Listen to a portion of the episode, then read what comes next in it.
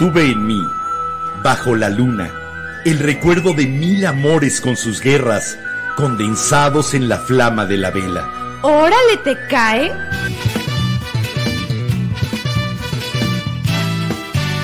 La Vela Productions presenta La Vela, con Enrique Herranz y Jiménez Ranz. La Vela. Ven a disfrutar un tema distinto en cada episodio. Con ideas diferentes, Datos curiosos. poesía y chistes. Y disfruta nuestra música. Que siempre tiene que ver con el tema. Pero sobre todo, ven a opinar. A comentar y aportar. Porque tu voz es la que más importa. La, Vela.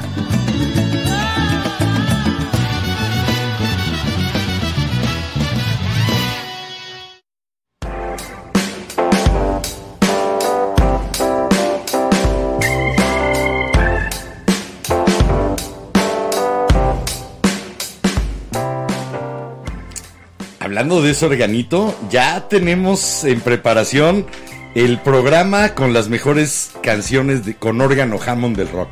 Ey. Ese se los haremos más adelante. ¡Hola!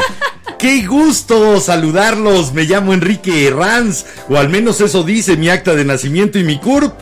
Es un placer darles la bienvenida a la vela. Gracias por el honor que nos hacen al conectarse, sintonizarnos, si es que están en radio.lavela.com.mx o echarnos de repente una ojeada o una escuchada eh, como podcast.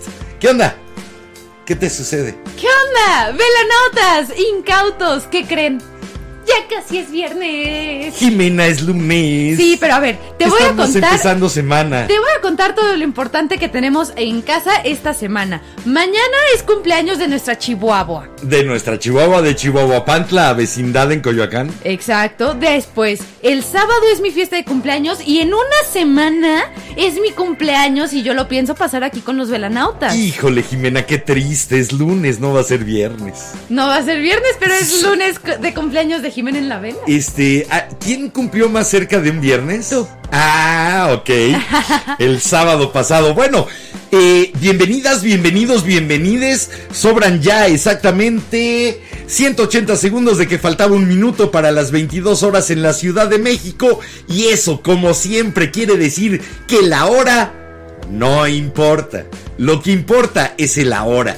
Este ahora en el que vamos a compartir al menos hora y media y yo creo que hoy mucho más A lo mejor. de buena música, de algunas cosas que a lo mejor los van a sorprender, de otras cosas que a lo mejor ya se saben. Eiji, si andas por aquí, a lo mejor no te gusta una de las rolas La que primera traemos. rola, eh, sáltatela por favor, no hay ningún problema. Eso sí, ahora sí que no les escondimos el tema, ya lo saben, pero antes de sí. meternos con todo eso, vámonos con los pendientes de siempre. Un saludo, como ya dijo mi papá, a todos los que nos escuchan por radio.lavela.com.mx y los ladridos que se escuchan allá afuera es Pelusa diciéndoles hola. Hoy van a valer muchísimo esos 128 kilobytes por segundo en estéreo. La calidad de disco digital va a valer la pena para escuchar el programa. Porque van a tener un banquete, un banquete cultural rockero. ¿Está acá adentro o allá afuera? Eh, China está aquí adentro, Pelucita está ladrando Ábrele para que entre. No, Eso no lo nos que está ladrando, está ladrándole Ah, está a la ladrando tele. por ahí. Bueno, ni modo. Cosas de hacer el programa desde la casa y de pues no tener el presupuesto para insonorizar todo un cuarto y demás. Y Así que transmitimos con perros en el estudio, entonces aún así daría igual Sí. porque se escuchan los ladridos. Daría lo mismo si tuviéramos el estudio insonorizado y demás, los perros estarían adentro. Y Son bueno. parte del programa y de la vela, así como lo es Pavila. Sí. Esta bellísima planta, bautizada por ustedes como Pavila, la tercera integrante siempre al aire de este programa.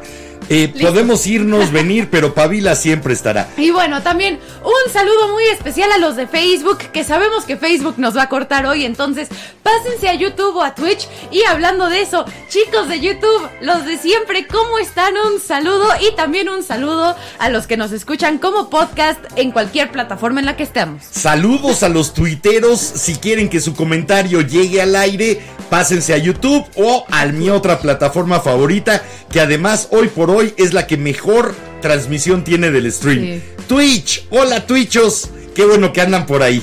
¿Qué más? A ver, eso sí, para los que todavía no nos siguen en nuestras redes sociales o están suscritos a nuestros canales, estamos fácil. en todos lados como La Vela Podcast o arroba La Vela Podcast.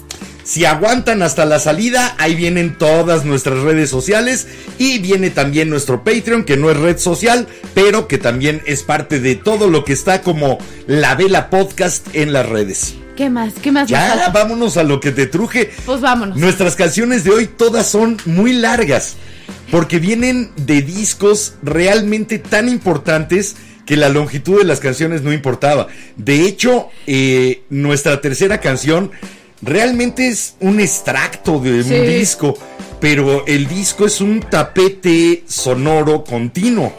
Estoy completamente de acuerdo, aparte de que todas las rolas de hoy son Oh. del siglo pasado. Sí. Los Bueno. voy a hacer sentirse viejitos, perdónenme. ¿Sabes qué pasa? Que para provocar un cambio en la música tiene que haber un antes y un después. Entonces todas estas canciones tienen un después. Eso sí. Tienen un larguísimo después en el que siguen transformando, no las canciones, sino el disco completo, sigue transformando la música porque se sigue utilizando y se sigue oyendo. Eh, hoy no nos vamos a ir a canciones, no, discos, el álbum completo, a la antigüita, Oye. de estos que están acá atrás, LPs. Hablando de discos, porque tú me comentaste que a lo mejor se grababa uno. Yo te quiero preguntar, ¿qué hay el 8 de septiembre? Cuéntame. Metámoslo en los pendientes. el 8 de septiembre lo dejamos en los pendientes, va a ser un placer.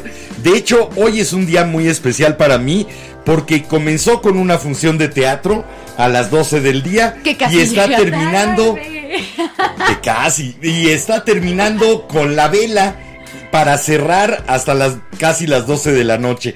Así que para mí ha sido un día ¿Ajetreado? real- muy ajetreado, va a ser agotador, pero va a ser pleno, satisfactorio, lleno y lleno de lo que más me llena a mí, el contacto con la gente, el poder transmitirles pensamientos, sentimientos, emociones, ideas, felicidad. De eso es de lo que se trata casi todo lo que hago y es lo que me gustaría ver, hacer siempre. Espérame, pausa. Yo digo que sí les digas de una vez, por si alguno no se puede quedar hoy hasta el final. Bueno, eh, Mejor de una vez, hay que decirles.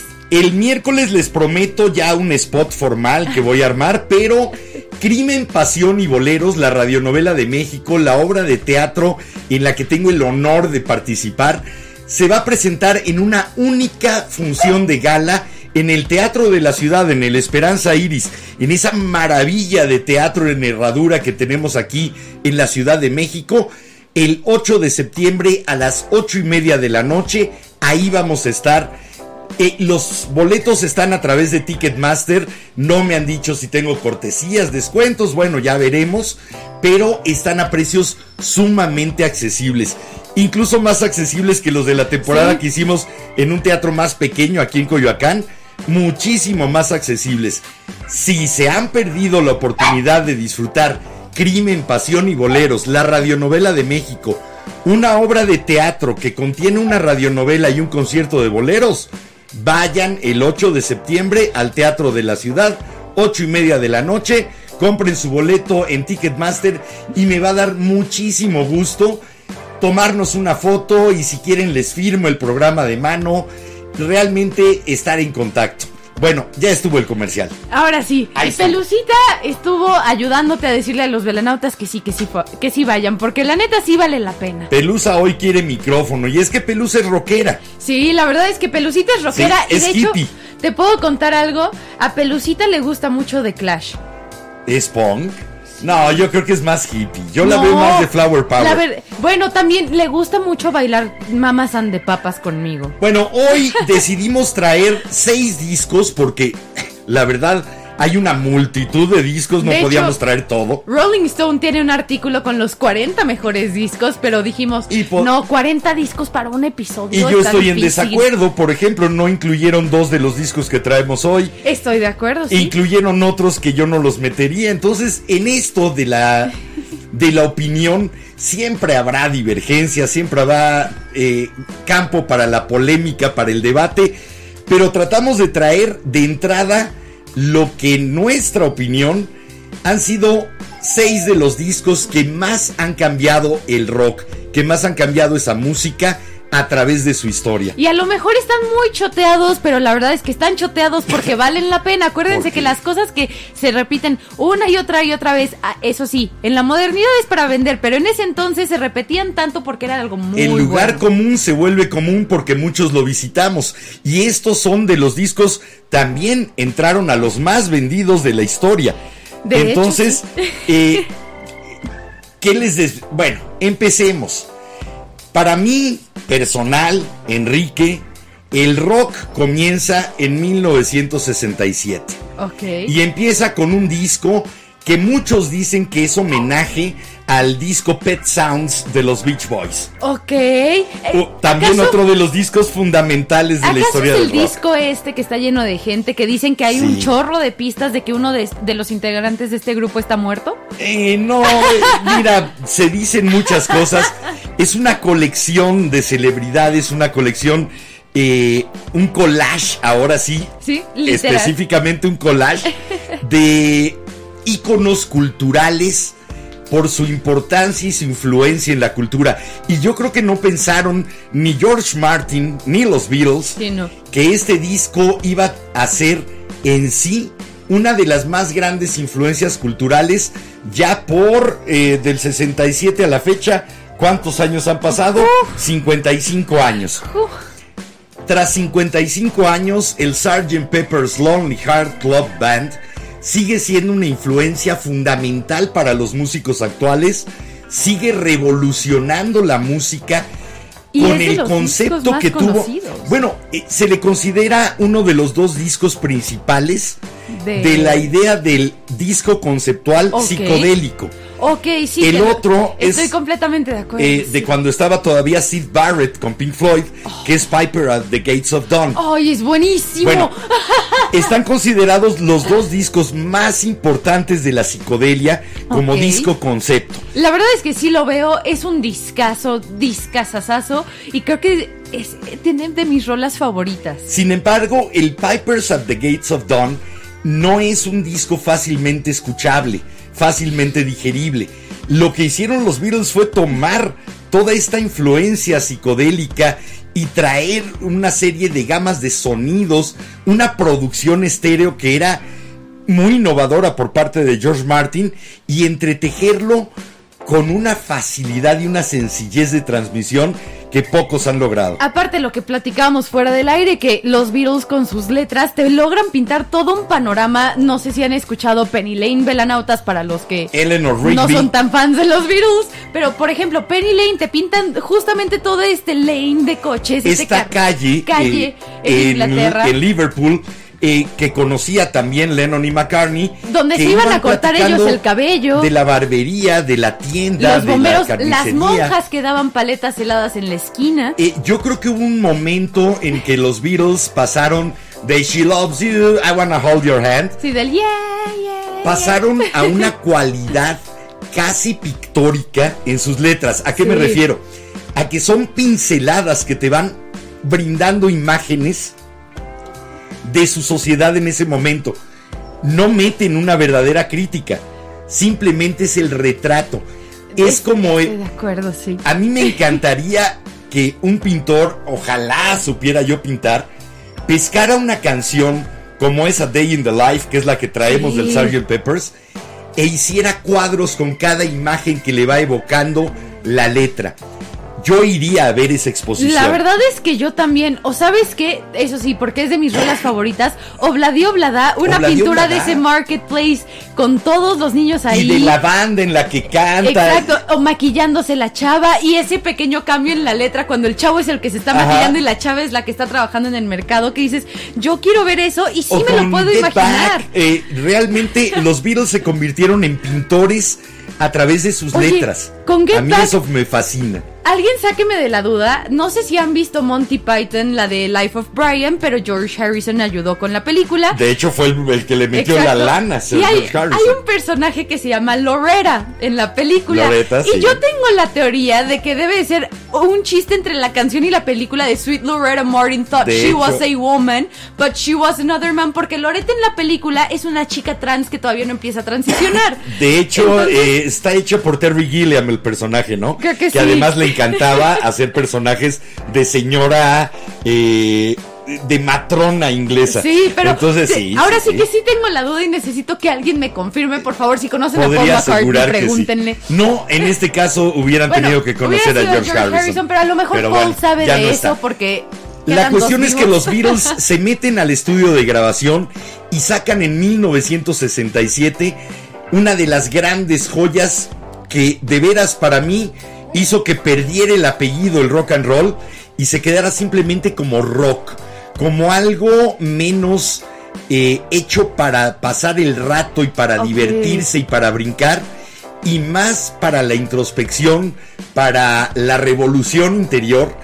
Eso es lo que ponen los Beatles en el Sgt. Pepper's Lonely Heart Club Band y lo que nos entregan a todos y que nos han seguido entregando durante esos 55 años en los que son millones y millones y millones de discos vendidos. Ahora sí que velanautas, no sé si se acuerden del episodio que hicimos hace poco de, via- de viajes, el- la canción de Ringo de Postcards from Sí. Paradise, que son todas las postales de sus recuerdos de los Beatles y usa los títulos de las rolas. Y ahí son está un todos poco esos años. esa cualidad fotográfica, pictórica. Tú me lo decías en la tarde. Sí. Es que te imaginas a una chica con ojos de caleidoscopio.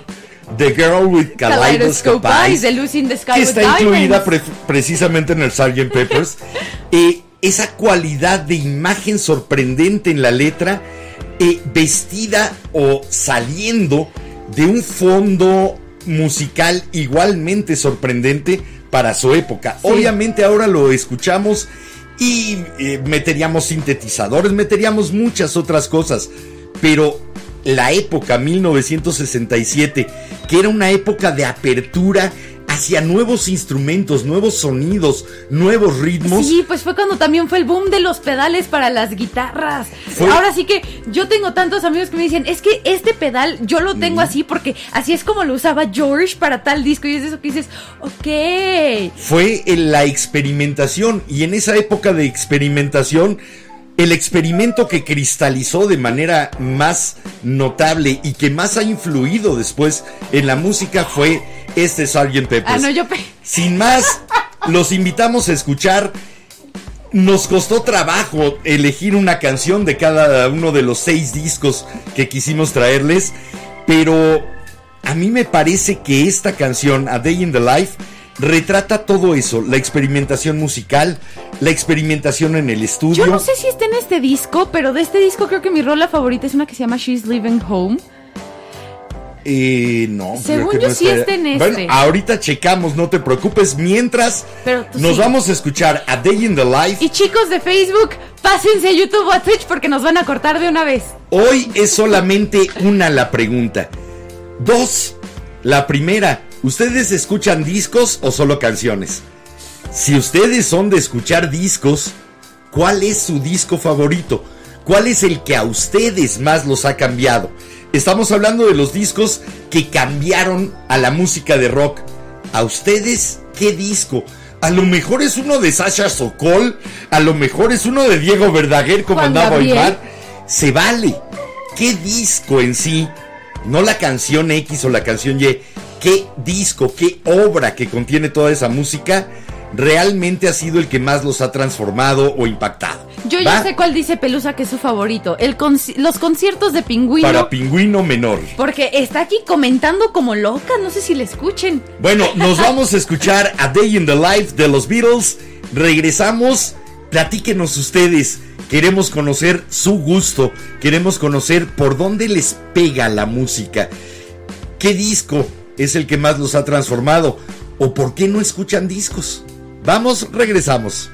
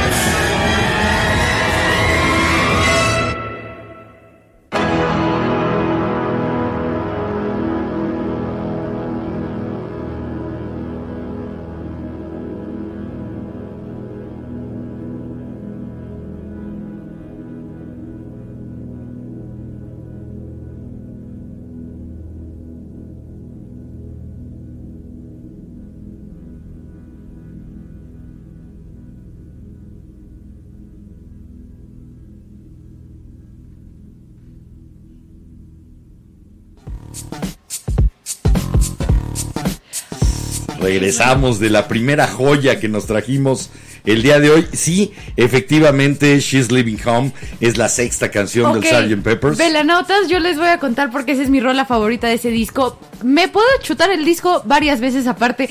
Una anécdota muy tierna. Con el póster grandotote de la portada de Sgt. Peppers que tenía mi papá cuando era pequeña, es como yo aprendí a diferenciar cuál era cuál Beatle. Sí, la llevaba frente al póster. Era un póster de estos inmensos del tamaño de una Imagínense de puerta, todo el tamaño de la pared que tenemos aquí atrás, más o menos. Y estaban ahí, obviamente, era la portada del Sgt. Peppers. Y entonces, ¿quién es este? John. Y este, Paul. Y este, Josh. Y este, Ingo. La verdad es que Ringo siempre fue mi favorito, no porque fuera guapo, Se ve simpático desde que yo desde que yo era bebé. Estoy teniendo problemas de estéreo. ¿También estás escuchando audífonos. raro? Sí, el lado derecho. Sí.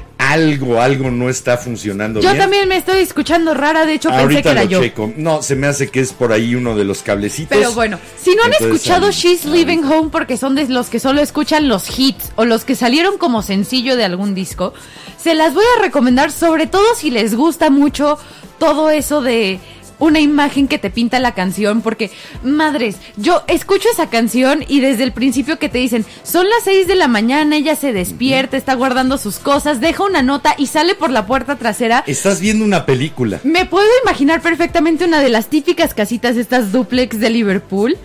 Y a la chava saliendo por la puerta trasera que tienen la típica barda de madera. La fence, Sí, sí, la- sí. su bardita Y, de y- picas. y que también están llaman, las paredes ¿sí? de ladrillo por la parte de atrás y está todo lleno de basureros. Que dices, sí, me gusta mucho y me lo puedo imaginar. Y es de eso que dices, qué bonito. Ya no, ya no soy alguien que esté escuchando la canción, sino que hasta me puedo poner en los zapatos de esta chica de la canción, ¿no? Yo por eso me fui más por A Day in the Life, por esta cualidad pictórica o fotográfica o cinematográfica de la letra, porque también va con la composición.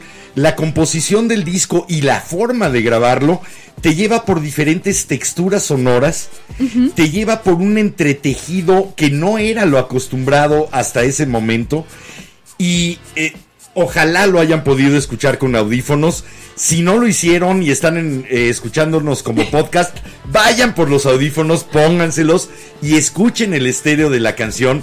Escuchen la creatividad de George Martin mandando sonidos de un lado al otro para moverte a través de los oídos, mover todo tu cuerpo y mover tus percepciones.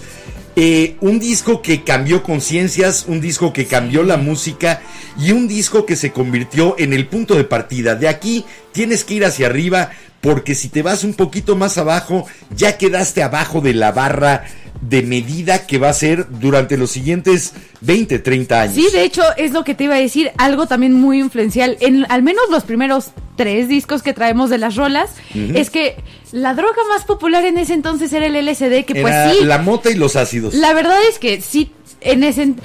Ahora sí que como dice el audio de TikTok de que en ese entonces el ácido no era lo mismo y no ha sido lo mismo desde es la entonces. época sí. en la que Bob Dylan les pasa su primer joint a los Beatles. Exacto. Por ejemplo, no trajimos eh, un disco fundamental de Bob Dylan, lo vamos a traer en un nuevo programa que hagamos, porque si hablamos de la poesía y de cómo la utilizaron los Beatles en sus letras, Eh, Tienen mucha influencia de parte de Dylan. tendríamos que hablar de el hombre que trajo la poesía, la poesía escrita específicamente para hacer canción de rock. Ahora sí que el único rock. rockero con un premio Nobel en literatura, Nada ¿no? más, el, el único autor de letras para rock que es premio Nobel de literatura, no más. Entonces Bob Dylan va a estar en otro programa, no se preocupen. Eso sí. No olvidamos a nadie, nada más no nos cabían. Por ejemplo, tampoco traemos rhythm and blues, tampoco traemos soul, que también son No, bases del tratamos rock. de irnos al rock más que nada. Pues sí, pero eso sí, no se preocupen, les Va a podemos haber hacer. debate.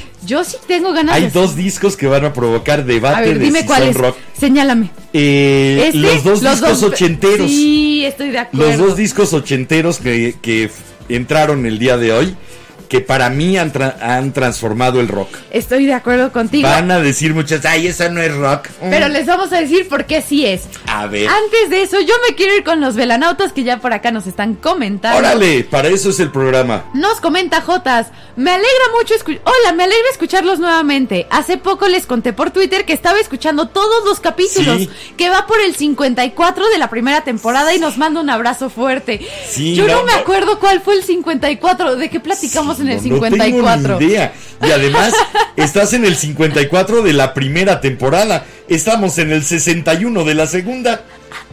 Así que, de veras, heroico, heroico Sí. lo que estás Si haciendo. alguien más está echando todos los episodios así, cuéntenos en qué episodio van y recuérdenos de qué se trata ese episodio porque no nos acordamos. Me hace sentir a la vez terriblemente orgulloso y horriblemente culpable de tenerte ahí escuchando a lo mejor alguna sandez que otra. Bueno, Chale. este fue el primer disco que les quisimos traer, el Sgt. Pepper's Lonely Heart Club Band. como uno de los discos que ha cambiado la historia de la música y sobre todo del rock. Nos pasamos al segundo. Nos pasamos rápido con los velanautas a que a leer qué, cuáles son sus discos. Está está súper relacionado con el primero. Sobre todo, mira, A ver. cuando salió este segundo disco, no pudo ser el número uno del Billboard. No pudo ser el mejor disco en el momento en el que se lanzó. ¿Por? Porque el mejor disco era Sgt. Pepper's Lonely Hearts Club Band. Ve, la verdad es que si quedó en segundo lugar porque el Sgt. Pepper seguía en primero, no me quejo porque, ah, es que es un discazazazo. Sin embargo, es un disco más difícil de escuchar. Eso sí. Es un disco además que no era de un artista británico, No, sino porque que... en el Billboard británico era donde importaba estar en el primero cuando realmente hacías música, no Sí, ahora sí que todos sabemos que Sí. el rock británico, perdón, Led Zeppelin, los Stones, los Beatles, ¿quién más? Me faltan todavía Fue la por neta y yo creo que sigue siendo la neta. Estoy completamente de acuerdo y de hecho hay pocos grupos, bueno, no, no hay pocos, hay varios grupos ingleses que he estado escuchando últimamente Y y, que si no, no son ingleses, pero fue colonia inglesa. Australia, los grupos australianos Siguen de rock avanzando nuevos. la música. ¡Oh! Bueno, pues eh, del segundo del que les vamos a hablar es un chavo que llegó muy joven a Inglaterra. Y que se nos Llegó fue muy como un- joven también. Llegó como un de- absoluto desconocido. No tenía realmente una carrera más que como músico de acompañamiento de varios bluseros. Eso sí, tenía Era un guitarrista estilazo. de varios. Sí, pero era el músico de acompañamiento. De hecho, lo Punto. sé, no sé, hablando de los Beatles y de todo esto, no sé si tú has visto la película musical Across the Universe en la que Sí, Joe claro. Cocker canta Come Together, que si no han escuchado esa versión es buenísima. Pero hay un personaje que justamente como que nos hace alusión a, a este artista con el es- estilo. Bueno, no es el artista, pero porque no podían usar el nombre, No, pero, pero se supone es. que sí es.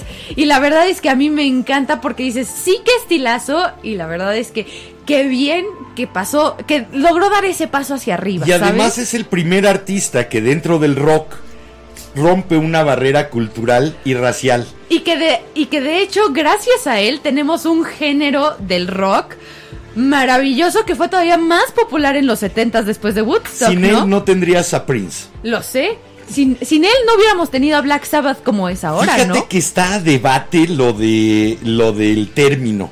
Encontré varias eh, historias y encontré la primera mención del término en la literatura y es anterior, Ah, mucho Hendrix. anterior a Hendrix.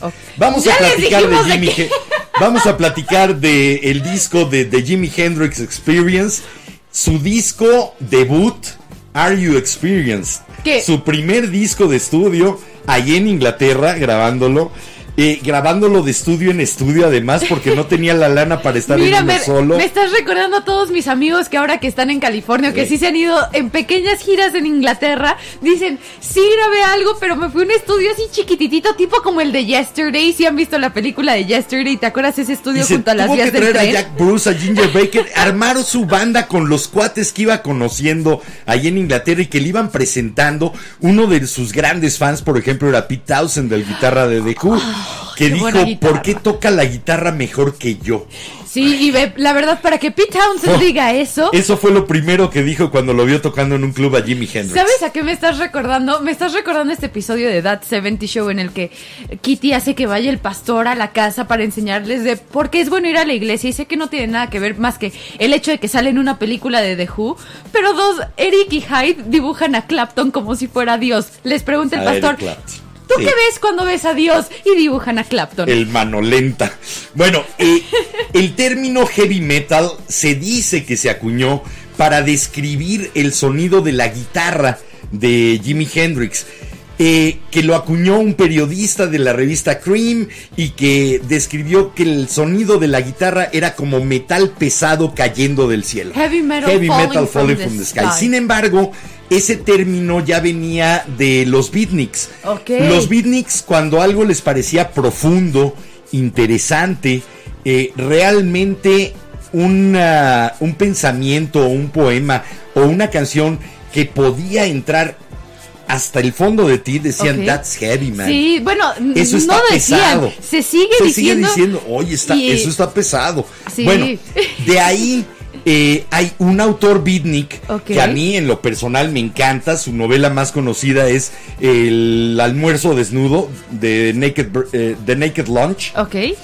Eh, tiene otras, otra que me encanta, son las últimas palabras de Dot Schultz. Pero este, este que trae, que tengo aquí A en ver, la ¿se mano, acerco? sale A ver. con este cepelín además en la portada, que fue la portada inicial del libro, es Nova Express de William Burroughs. Y por primera vez utiliza el término heavy metal, pero para aplicárselo a los heavy metal kids.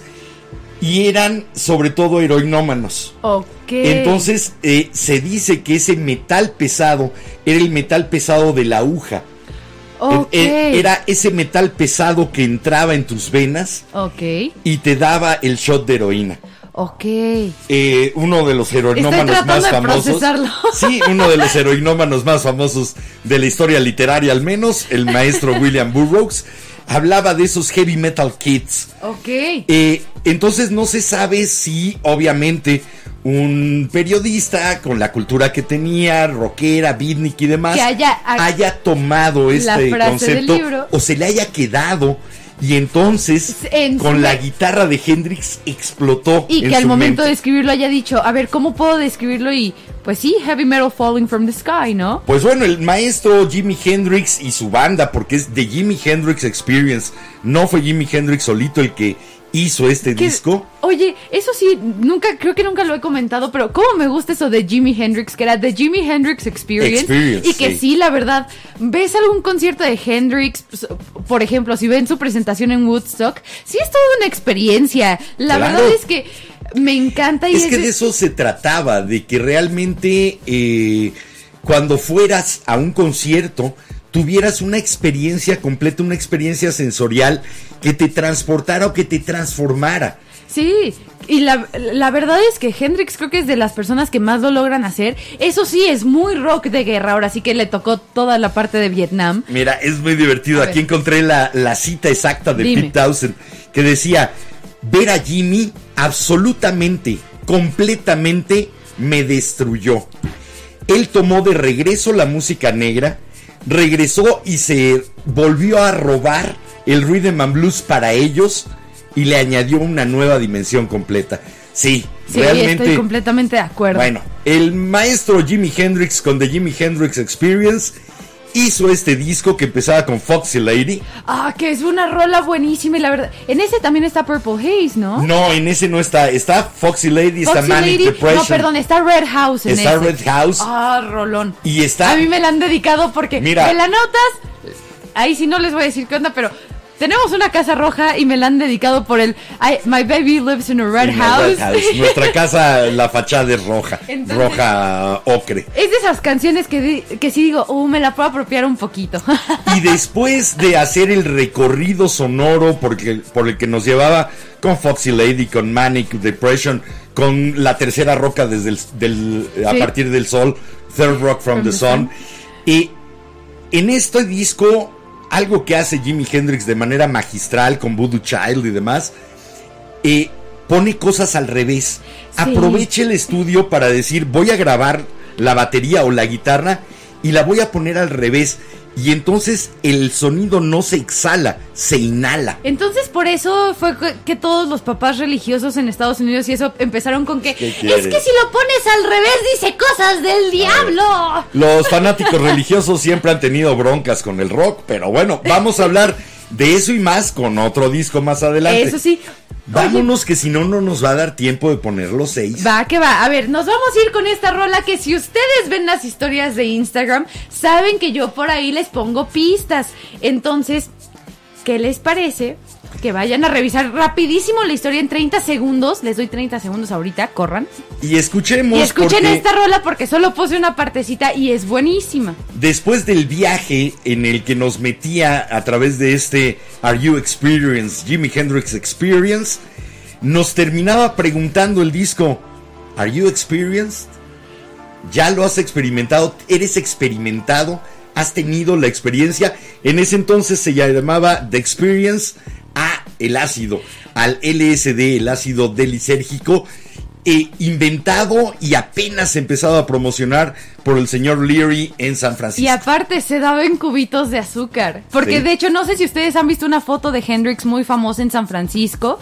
En Con la su que. terrón de azúcar. Sí, lo tiene Sí. aquí en la boca, o sea, ya se lo había puesto, lo tiene entre los dientes y es una foto icónica de Hendrix, creo que es de mis fotos He favoritas was de Hendrix. dropping acid. Sí. Bueno, eh, estamos hablando de una época que revolucionó mentes, que revolucionó conciencias, en donde se toma una enorme conciencia social, como tú decías, la guerra de Sí, Vietnam. ahora sí que pues fue, uh, creo que todo el mundo es lo que estaba pidiendo en Woodstock y te- fue lo que terminó haciendo Woodstock, Woodstock, que era reunámonos todos y estemos en y contra de la esto. paz, la armonía, la hermandad. Exacto, y a pesar de que se hizo un desastre en el festival, llovió, había lodo, aún Nunca llegó al Woodstock. eh, eh, nunca llegó al ser el- como el del 90, Qué pero el Woodstock del 69, Sí. a pesar de la lluvia, a pesar de todo lo que estaba pasando alrededor de Woodstock, la gente se seguía ayudando, seguían diciendo, no traes jabón, vámonos a bañar juntos al lago y yo te presto mi Existía jabón", una ¿no? revolución cultural profunda y creo que este disco eh, en cuanto a Estados Unidos,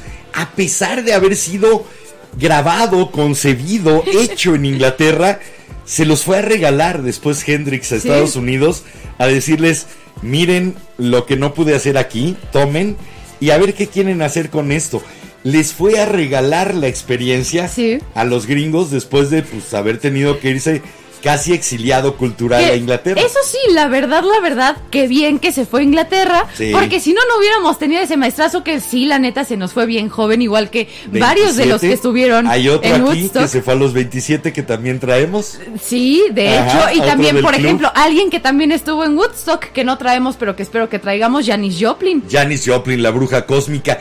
Aunque fíjate que Janis Joplin era más intérprete. Lo sé. Aquí lo que estamos celebrando y compartiendo con ustedes es la composición, la grabación, esta creación de cero hasta su concreción y poder entregar un producto absolutamente distinto, una obra de arte totalmente única, de cero hasta 100.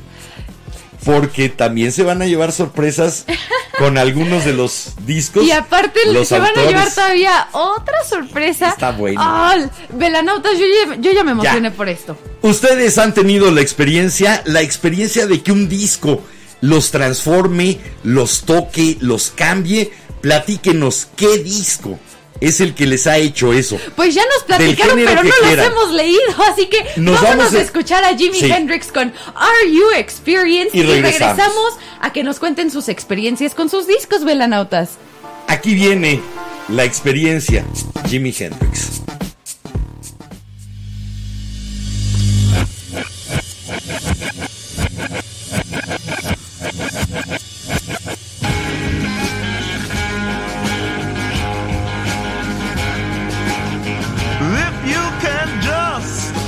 Your mind together, uh, then come on across to me. We'll hold hands and then we'll watch the sunrise from the bottom of the sea. But first, are you experienced? Or have you ever been I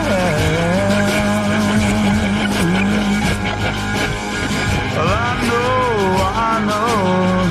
You probably scream and cry that your little world won't let you go. But who in your measly little world are you trying to prove that you're made out of gold and uh, can't be sold? So, uh, are you experienced? Have you ever been experienced? Well, I have. Uh, let me prove it to you.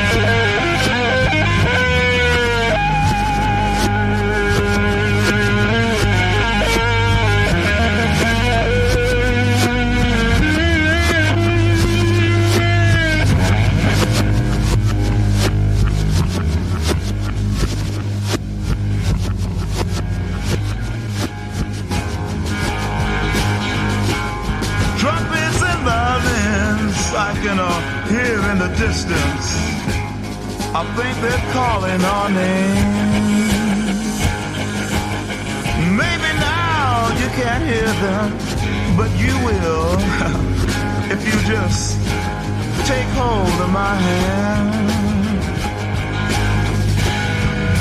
Oh, but are you experienced? Have you ever been experienced?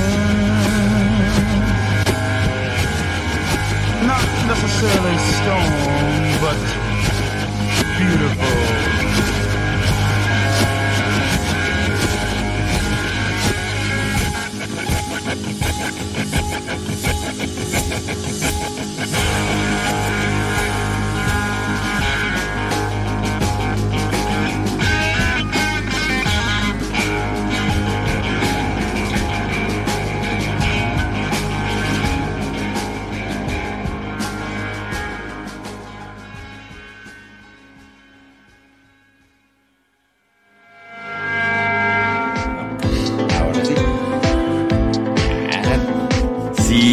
Entró esa última nota del Are You, Exper- Es que me Are dice, you experienced? manda, y de repente escucho la última No, no, nota no. por Viene debajo esa del fondo última y dije, nota que después ya se disipa.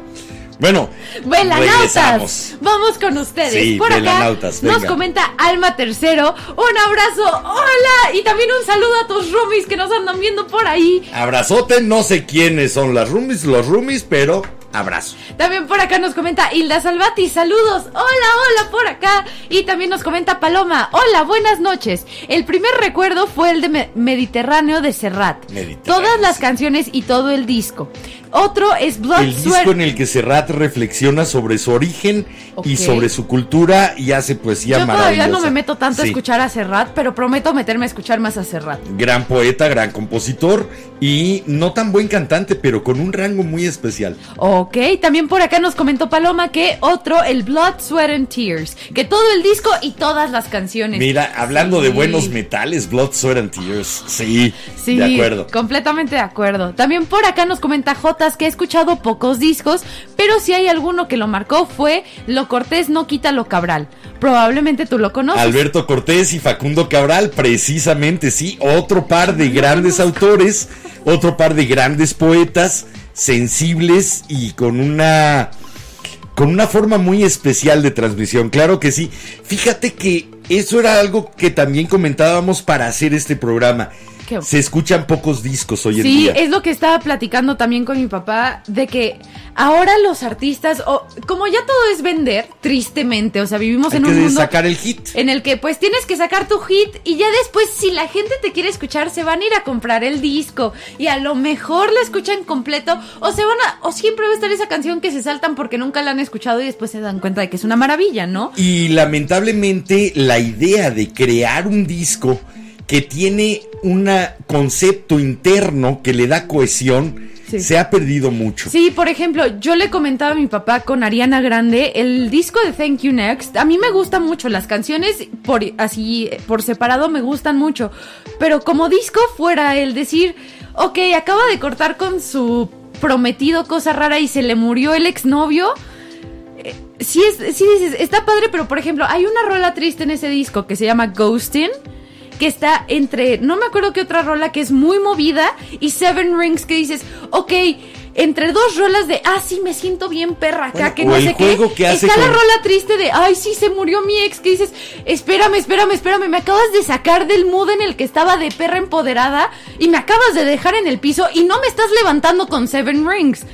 Bueno, o lo que hace Pink, que es el juego de que ahí te va una canción rockera y ahora ponte a bailar en el antro y ahora otra canción rockera fuerte y ahora vuélvete a poner a bailar y es una a una y dices, a ver, no entiendo para dónde me quieres llevar, no entiendo cuál es tu concepto, tu idea de haber agrupado estas canciones en un conjunto para que yo después pueda recibirlo y poco a poco vaya transitándolo. Se ha perdido mucho el concepto Sí. de disco, a pesar de que todavía durante la época de los CDs se conservaba. Sí. Obviamente no tenías ya la limitación de esos 40 minutos, 20 por lado. sí, no, ya podías extenderte Tenías- a una hora, hora Tenías la limitación de una sola cara y una hora. Sí. pero te permitía agrupar como artista, permitía hacer esa agrupación con un concepto que te fuera llevando, que fuera viendo una progresión mientras escuchas el disco. Eh, escuchar un disco es embarcarse en un viaje. Que mira, es de lo que, lo que te estaba comentando hace rato. Y Armel, tú vas a saber de esto porque también eres fan. Ah, huevo. King Gizzard, que pues ya ven que son de mis grupos favoritos últimamente, son de esos pocos grupos que todos sus discos son concepto y de- la verdad es que las transiciones entre una rola y otra, sobre todo del Flying Microtonal Banana, así se llama, banana voladora microtonal, Microtonal. Es muy bueno. Las transiciones entre una canción y otra son tan limpias que dices, oh sí, qué rico. Ninguna, ningún agradecimiento que darle a la Tom Hard Mother, por ejemplo, ¿verdad?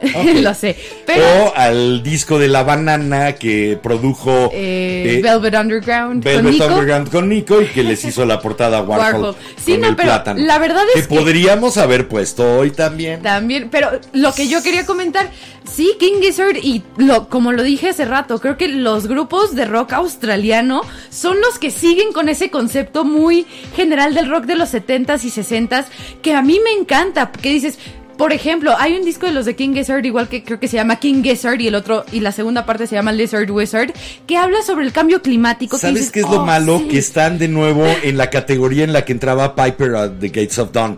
Son música no sencilla de escuchar. Sí.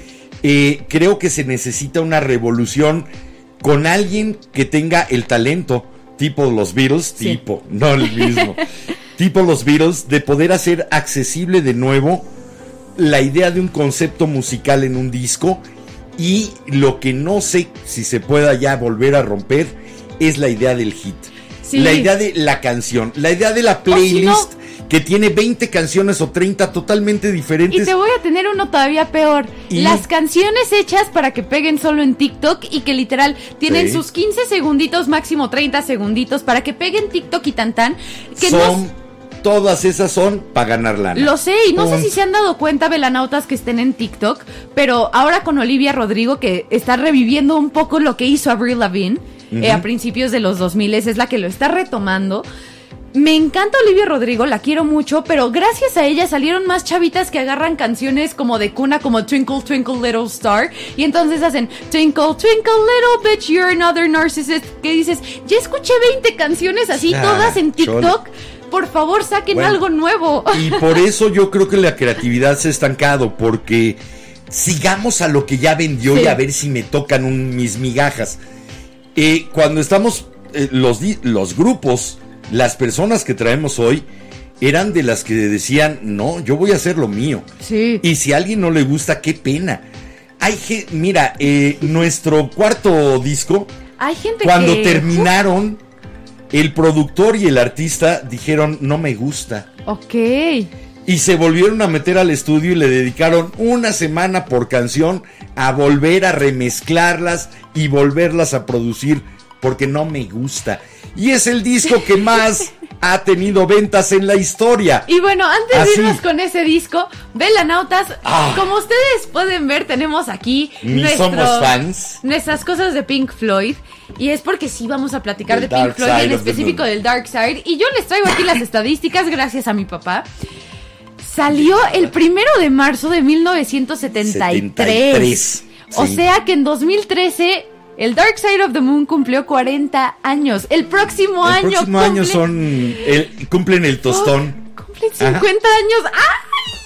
No, no me digan eso. Me voy a poner a llorar.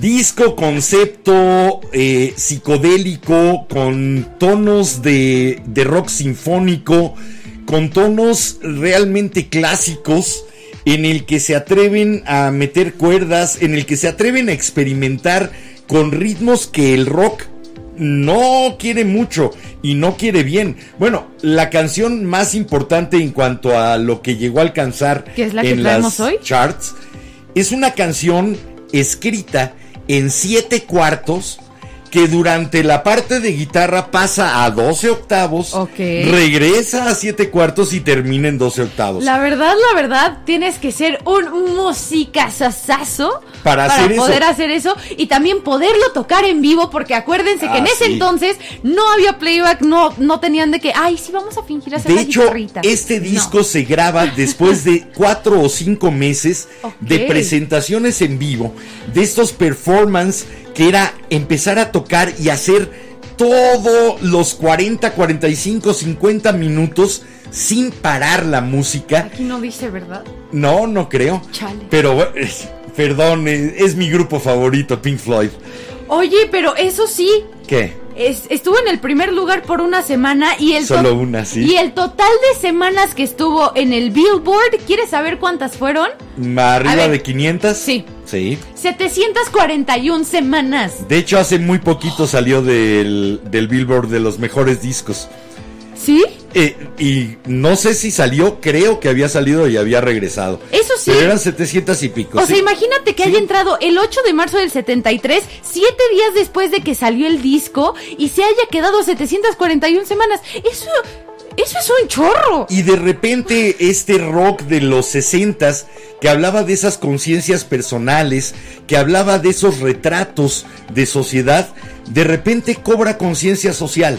Sí, Y entonces Roger Waters, que por primera vez eh, en, dentro de Pink. Floyd se vuelve el letrista de todas las canciones de este disco, Roger Waters comienza a exponer los temas que le preocupaban, el tiempo, el dinero y cómo nos afecta como personas y como sociedad. y aparte, varias cosas de este disco entran también en el en Pink Floyd en The Wall. Por supuesto. Por ejemplo, el niño, el niño en la película de, de The Wall, que es Pinky, Ajá, es Pink. está en lo que está escribiendo antes de que empiece Another Brick in the Wall, sí, nuestra rola favorita para odiar la escuela, lo que está escribiendo es la letra de es la Money. letra de Money, New Car Caviar. I, Four Star Daydream, think I buy me a football team. Sí. Bueno, eh, pues de este brain damage, de esta consideración de qué es la cordura en un mundo que se ha vuelto loco. No tendremos que estar, no tendríamos que ser todos lunáticos para que el mundo se volviera cuerdo. No tendríamos que viajar al lado oscuro de la luna y encontrarnos ahí para poder en ese lugar oculto ser buenas personas. Pues- Eh, gran, gran disco. La portada Es una maravilla, pero algo que estuvimos platicando y que creo de que hemos, que creo que hemos estado platicando desde que me pusiste Cuadrofinia y que me pusiste Tommy y me pusiste The Wall, todas estas óperas rock de los rockeros de ese entonces, es que todos son hijos de la guerra. Les tocó todo el Sí. post de la Primera Guerra Mundial, de la Segunda Guerra Mundial. A los que hayan hecho algo en Estados Unidos les tocó Todos la vienen- guerra de Vietnam. Todos vienen de un mundo roto que se estaba reconstruyendo de la peor manera posible. Exacto. Los famosos boomers eran quienes lo estaban reconstruyendo. Nada más. Pero más bien aprovechándose vorazmente de ese mundo que ya había sido destruido y que estaban pudiendo ahora destruir de otra manera económicamente con una avaricia Sí. Y que a la corporativa. fecha lo siguen haciendo. Pero había esta, estas personas en los años 60, 70 que decían, no, no es el camino para reconstruirnos. Digamos sí que es- ganarás mucho dinero, pero a costa de qué? Digamos que son esos boomers que seguían conscientes de sus alrededores, de decir, a ver, no, yo estoy trabajando en una fábrica o estoy trabajando en los muelles en Inglaterra y estoy haciendo una mirruña, estoy haciendo nada y menos y no quiero trabajar for the man, no quiero trabajar para alguien más grande, yo quiero no hacer quiero la mío. explotación del ser humano por el mismo ser humano. Velanotas, busquen Bueno. Cuadrofinia y véanla. Y busquen The Wall y véanlo. Y busquen este disco, el The Dark Side of the Moon.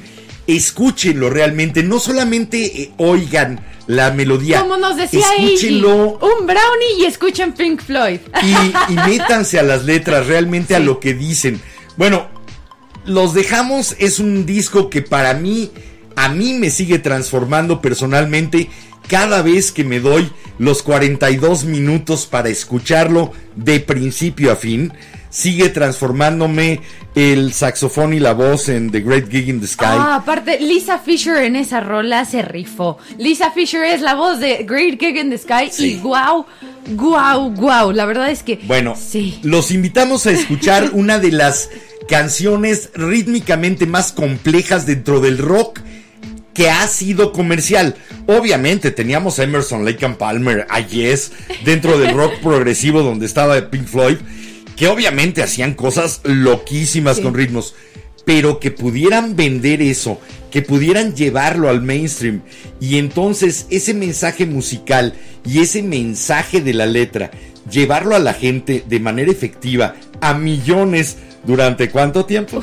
Pues a la fecha, alguien le pones por primera vez el Dark Side of the Moon o Y cualquier disco de transforma. estos y los transforma.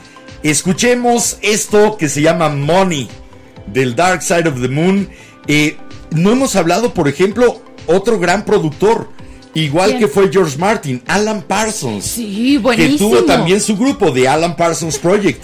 La, De hecho, los, los hemos metido aquí en la vela. la voz de Alan Parsons está en varias partes de este Sí. disco.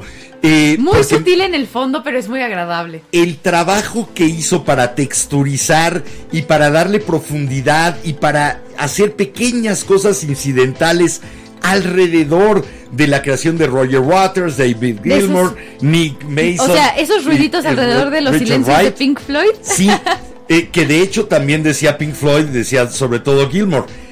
Pink Floyd no hace música, hace silencios. Sí. Y eh, a mí me encantó porque sí, son estas notas que llegan y ahí se quedan Sí. hasta que caen en el silencio. A mí me encanta Bueno. también todo eso. Vámonos ahora sí a escuchar a Pink Floyd con esto que se llama. Money, dinero. Y regresamos aquí en la vela a leer sus comentarios.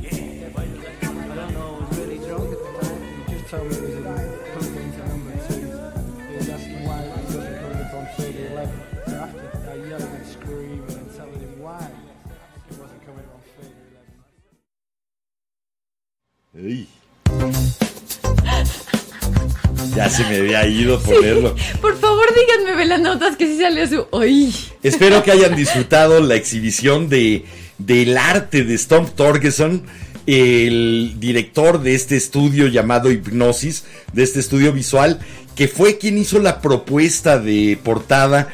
Eh, de nuevo, un concepto que no solamente incluía la música, sino también incluía al objeto en donde te llevabas la música, que era el disco. Eh, la portada es un icono clásico. Sí. Eh, no sé, ahora con además a- algunos tonos de inclusión, ¿no? Sí, pues sí. De esta transformación. Pink Floyd son iconos LGBT más. podrías tomarlo. Aparte, la verdad, la verdad, sí, son de los pocos boomers que desde que desde que nacieron, casi casi desde que se metieron al mundo de la música, son abiertos y no son como los típicos boomers homofóbicos, entonces sí. La parte que la Gay mayor parte. icons. La, la sección del disco visualmente que la mayor parte de la gente no conoce, porque incluso se sacó una edición que era nada más. eh, no se abría en la parte sino interior. como los discos Sino que era un como los disco vinilos normal. un poco más Sí. de ahora que nada más los Eh, sacas de su Pero este, ahí que ya. es de donde vienen las letras, etcétera, etcétera, que sí se abre con este latido en verde, con este latido de la tierra en verde. Eh, a mí me encanta este, Es- es este disco. maravilloso. Un disco que además ha dado eh, pie a leyendas urbanas muy divertidas, falsas, pero muy divertidas. Como que si pones El Mago de Oz, la película con Judy Garland, al mismo tiempo que al el Dark mismo Side. tiempo que comienzas el Dark Side of the Moon, va coincidiendo, y obviamente le bajas el volumen al Mago de Oz, eh, va coincidiendo la narración del disco con lo que va pasando en la película, y sobre todo cuando eh, entra el color a la película de The ¿Del Mago Wizard de of Oz? Oz. Es, Es cuando empieza Any, Any color, color you like. Cualquier color que desees. A Yo ver. creo que, mira, alguien debe haber estado muy pacheco para o hacer muy eso. tripioso en honguitos o en ácido no. porque era la época para esas cosas. Pero me voy a ir con los velanautas. Por acá Sí, nos comenta Giovanni viene. Castillo. Boomers, ¿qué fuera de lugar ese término? No es en serio. No. Todos los rockeros de los 60s y 70s son baby boomers. Salen del boom de los bebés de sus papás. Boomer Entonces, viene precisamente de la son- descripción que se le dio a una generación, como ahora hay Zoomers, como hay generación X, que eran los baby boomers, que eran los hijos de estas personas que de, de posguerra eh, de, se pudieron soltar y tener un baby boom, lo que se le llamó un baby boom. Y por eso son estas Un boom de bebés, estas familias de 4, 5, 10. 6, 10. Que eso viene en la posguerra de la Segunda Guerra Mundial.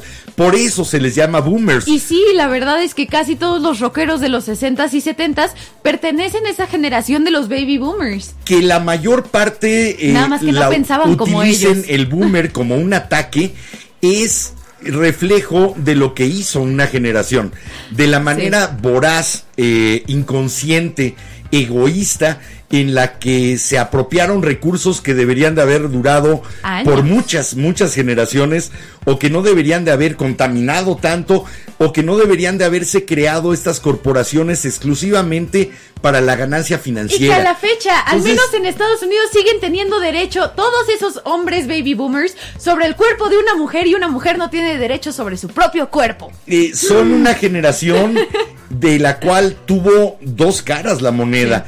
Eh, esta generación, en su mayoría, destructiva y acaparadora y egoísta, Y egocéntrica. son, por ejemplo, los que le- ahora les y decimos Karens. Y tuvo su contraparte, esta contraparte de conciencia que nos, que nos refleja, yo creo de la manera más clara, el rock. Sí, ahora sí que el rock es música de protesta, ¿no? Con este descubrimiento de, perdón, pero todos somos hermanos, no existen fronteras. Escucha Imagine, es la contraparte completa a lo que fue la mainstream del baby boom. ¿Sí? Entonces, no, no lo estamos tratando de manejar como, Como un insulto. sino como una descripción de la temporal generación. de una generación. Porque a esa generación se les conoce como baby boomers. Y no puedes decir, ah, sí, los más viejitos, los que se están muriendo. Mi mamá es una baby boomer y es una persona maravillosa, adorable, De hecho, incluyente, mi abuela cariñosa. Se acordarán, velanautas, los que nos acompañan desde enero de este año que nos íbamos a llevar a la abuela, nada más que pues esté en cama ahora, pero nos la íbamos a llevar a festejar su cumpleaños 80 a, A Zona gay. Rosa, porque Sí. aparte no sabíamos si llevarla en drag de David Bowie o de Elvis Presley, porque cumplía, mi abuela cumpleaños los mismos días que cumplían David Bowie y Elvis Presley. Pero la ilusión que le hacía el que vinieran tus amigas A dragas. maquillarla. A maquillarla. Y aparte van a venir ahora para mi cumpleaños, entonces les voy a pedir hace. que entren a decirle Bueno, hola. ¿qué más dicen los velanautas? Porque se nos ha ido como agua esto. Yo creo que vamos a tener que hacer en otro programa las dos últimas. Yo creo que sí. A ver, No, por acá nos comenta cuatro. nuestra queridísima viscondesa del altísimo Atizapón, ¡Mua! conexos, conexos, Twin. etc. Buenas noches, Jim, comadrita Spooky Twin y Velanotas. Buenas noches, Muy buenas, ya que llegaste. También por acá nos dice buenas noches Miriam. Y por acá nos comenta Gus García que él cree que lo marcó el disco de Queen de A Day at the Races. Day at the Races, aunque sí. solo lo escuchaba, aunque solo escuchaba Good Old Fashioned Lover Boy y Somebody to Love y de ahí no salía, pero fue el primer disco que tuvo. Y también nos comenta que Enter Sandman lo ancló al rock un poco más pesado. Yo creo que sí, nos llegan discos que nos transforman y nos encantan y obviamente tenemos nuestras secciones favoritas. Eh, yo no salía de escuchar Rock and Roll, Black Dog y Stairway to Heaven de Led Zeppelin 4. Sí, yo- Y tiene música maravillosa. Eh, pero valía la pena escucharlo completo también. Sí, eh, ah, es que Gus, ¿hace Ah. cuánto que no te avientas un disco completo? ve, si le preguntas a alguien de mi generación eso, a lo mejor te dicen nunca me he de echado la un disco generación completo. Spotify. Porque ve, yo por ejemplo sí tengo mis listas, pero si de repente digo, a ver, acaba de salir este disco, o ya puse mucho Pink Floyd y justo estoy con puros de Dark Side of the Moon, pues lo pongo. ¿por qué ¿Sabes no? que era más fácil escuchar un disco completo antes? Pues sí, con los vinilos. Exactamente. No Pon- podías saltarte la no, canción. sí podías, claro. Pero tenías entre- que atinarle, ¿no? No, entre canción y canción hay un eh, los surcos de silencio que son una franjita más oscura. Ok. Entonces sí, pues le tenías que atinar, pero lo hacías y ponías Sí. la canción que querías. Y ve, eso es algo pero que... era, ya lo puse, lo voy a dejar hasta el final. Y es lo que te iba a decir, que creo que es de las pocas cosas que me gusta que haya regresado esta moda retro. Que dices, ok, sí, aunque un vinilo no se escucha igual que, No, que no escucharlo en unas bocinas padres, pero aún así puedes... con- MP3. Exacto, pero aún así es muy rico escucharlo porque dices, puedes escuchar algunos discos como, como cuando salieron y Sí. decir, ok, ya sé que estaba escuchando a mi papá cuando se compró su Dark Side of the Moon y lo puso, ¿no? Entonces, eso Que a mí me no pone muy de no me buenas. lo compré en el 73, yo tenía 8 años apenas en el 73. Tu edición es del 75. Este disco. Ok, tenía 10 años. Yo No iba a decir, a lo lo vi. mejor fue ya en la adolescencia, no. Ok. Lo compré cuando tenía 10 años. Pero Ay, tío Enrique, qué mal me hiciste. No, qué bien me hiciste. Pero la verdad es que eso es algo que a mí me gusta porque tengo amigos que, por ejemplo, de The Wall, solo han escuchado Comfortably Numb, Hey Oh, You Another Brick y Another. Brick in the Wall, máximo. Y, dices, gra- y gracias "Ya a que se lo compraron en... Blue en- Sky, Pira. Gracias a que se compraron el vinilo y lo pusieron, de repente llegaron y era así como, oye, no manches, Young Lost es una rolototota y dura menos de un minuto. Y es de decirles, I need a "Sí, dirty woman. Sí. Sí, de veras, es la, la forma de descubrir que todo eso que había en un disco no era paja. Sí. Eso vino hasta los años 90. ¿Sabes? A mí- En los años 90 fue cuando eh, en la industria se le conocía Give me three hits and ten fillers. Sí. Dame tres hits y diez de relleno. Y que a la fecha de nuevo se está volviendo moda. Y Y dices, por e- sí, sacamos los tres sencillos, lo demás Bueno. va de relleno y quien quiere escuchar tu disco va a escuchar lo demás. Por eso la industria de la música, Sony, Ariola, etcétera, odiaron a Napster. Sí, pues Porque sí. llega Napster, este sistema de intercambio de archivos de entre usuarios de computadoras, que era el equivalente a prestarnos, a grabar la música y pasarle un cassette a tu amigo. Sí. Pero era un equivalente, obviamente, con millones de copias, para regalarle a los amigos que no conocías. Pero te permitía que esos tres hits los bajaras y no compraras el disco, Eso sí. porque lo demás era una porquería de relleno. ¿Sí? estamos hablando de ese cambio terrible que hubo en los 90 y yo creo que por eso los discos que traemos son de los 80, Y qué bueno. 70, 60. Se ve en la película de Queen. Ahora sí que si han visto Bo Rap, Bohemian Rhapsody, se van a acordar de la escena en la que el productor les está diciendo, Bohemian Rhapsody, ¿quién va a escuchar una basura de seis De seis minutos? Mejor pongan otra que pegue más, que dices, Hagan dos de tres. no, Sí. no, y perdón, la verdad, la verdad, que bien que los de Queen dijeron, ni más si nosotros ponemos Bo Rap. Eso sí, Roger Taylor se encerró en un, en un cajón de cocina, en un cupboard, en un, sí, pues En un armario. en un armario hasta que no le dijeran que el lado B de Bohemian Rhapsody iba a ser su canción de I'm in love with my car. Estoy enamorado de mi coche. la ¿Qué verdad, dices? canción de Dices, relleno. ok, lado B del sencillo. Bye. Exacto, sí fue su canción de relleno, pero me agrada que también en ese entonces los artistas sí peleaban por decir, no, ¿En yo qué me año esto". salió el último disco que traemos? Porque ese dato no lo tengo a la mano. No lo saqué. Ahorita me dices, porque creo que todos, creo que es el único de los 90. Creo que sí. Debe de ser O de sea, los traemos 90. Eh, estos tres que Estos son son de 70s, 60, no, 60 60, los dos primeros. 70, este de los 70, dos de los 80. 80 y el último no sé si alcanza ya a rasguñar en los 90. Ahorita te digo, ahorita te Pero digo. es que vino esa revolución, esa contrarreforma y contrarrevolución de la industria musical que destrozó la música a partir de los años 90. A, A ver, en lo que nos lo dices, Septiembre del 91. ahí está, el arranque de los 90 con el último gran movimiento que ha tenido el rock como movimiento real, no creado a través de la industria, que fue el grunge.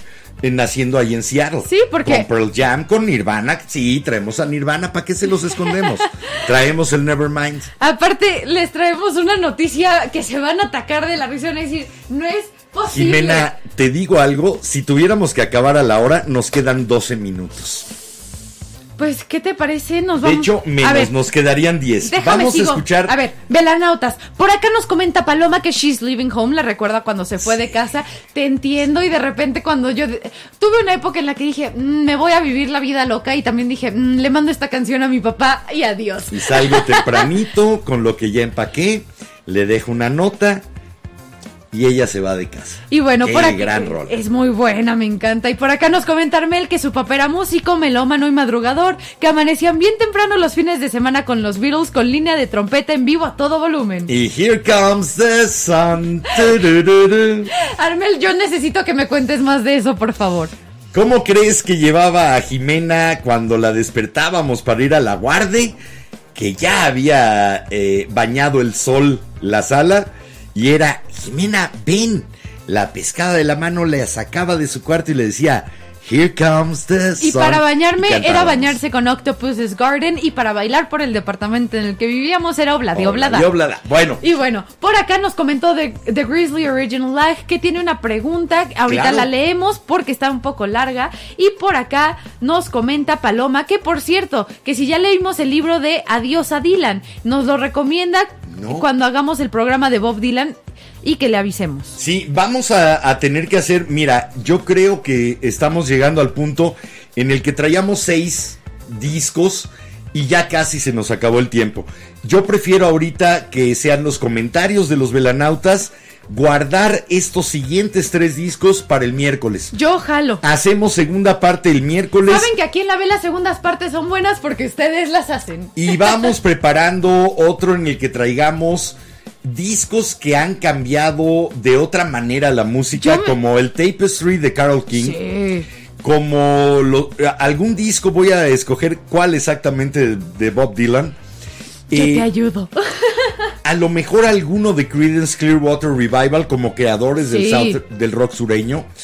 Y para que saquemos también esas, esas joyas no tan de millones y millones y millones de platinos y demás, pero joyas que han transformado. Mira, Sacarnos uno de The Band. sin el Tapestry Oh. de Carol King, no tendríamos el Like a Prayer de Madonna, que es el álbum de artista femenino más influyente que se ha sacado en la historia. Y ve, sin Madonna Así. y sin Carol King no tendríamos al punto medio de esas dos chavas que es Cindy Lauper. ¿Qué Ni dices? tendríamos a Ariana Loquísima. Grande, a Britney Spears, a Cristina Aguilera, Beyoncé. etcétera.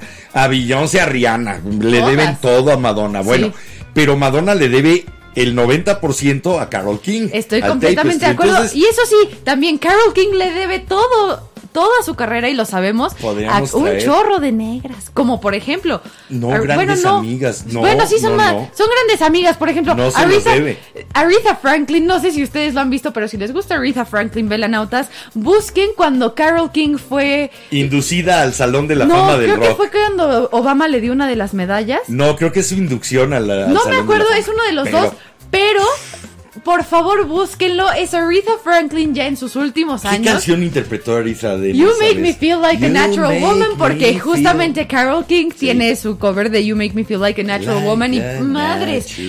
Por favor, woman. por favor, velanautas, se los voy a publicar ahorita terminando en A la Luz de la Vela, el grupo de Facebook. Entren ahí. Pero sí, Se escuchar los voy a publicar y por favor vean ese video, es una joya y sí, You've Got a Friend es una Bueno, rola. creo que vamos a hacer toda una serie de, de programas con este tema de los discos que transformaron la música para seguir con lo que yo quiero escuchar ahora. Antes ¿Cuáles de son los con que los han transformado a los ¿crees que podamos mandar a rola? Porque necesito ir a hacer pipí. Bueno, ni modo.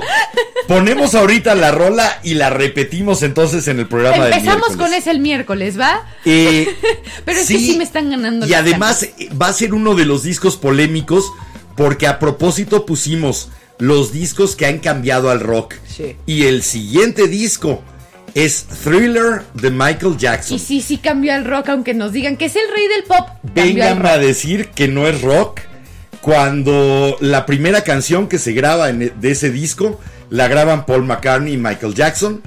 Cuando la mayor parte de la música está hecha por los músicos de Toto. Y cuando la guitarra en algunas de las canciones es hecha por nuestro queridísimo Eddie Van Van Halen. Halen, que se nos fue hace dos años. Una guitarra que yo no me canso de escuchar, que es la de Beat It, Ay, es que es buenísima. es Eddie Van Halen. Entonces, Y aparte- ahí después platicamos si es rock o no, ¿va? Y aparte también, perdón, pero con la rola que traemos hoy, Vincent Price en el video se rifa. Eh, el, el video que revolucionó la industria del video musical. Exacto. Con sus 14 minutos dirigidos magistralmente por John de hecho, Landis. ese video mi papá fue de los primeros videos musicales que me puso en mi iPod Nano y me la pasaba Ahorita- viéndolo todos los días. Los que conocen la canción, de inmediato todos van a empezar.